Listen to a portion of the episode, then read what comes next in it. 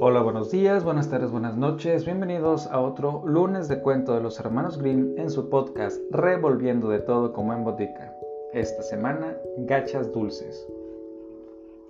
Érase una vez una muchacha tan pobre como piadosa que vivía con su madre y aquí que llegaron a tal extremo en su miseria que no tenían nada para comer. Un día en que la niña fue al bosque encontróse con una vieja que conociendo su apuro le regaló un pucherito al cual no tenía más que decir. Pucherito cuece, para que se pusiera a cocer unas gachas dulces y sabrosísimas y cuando se le decía, Pucherito, párate, dejaba de coser. La muchachita llevó el puchero a su madre y así quedaron remediadas de su pobreza y su hambre, pues tenían siempre gachas para hartarse. Un día en que la hija había salido, dijo la madre, Pucherito, cuece, y él se puso a coser y la mujer se hartó. Luego quiso hacer que cesara de coser, pero aquí que se le olvidó la fórmula mágica.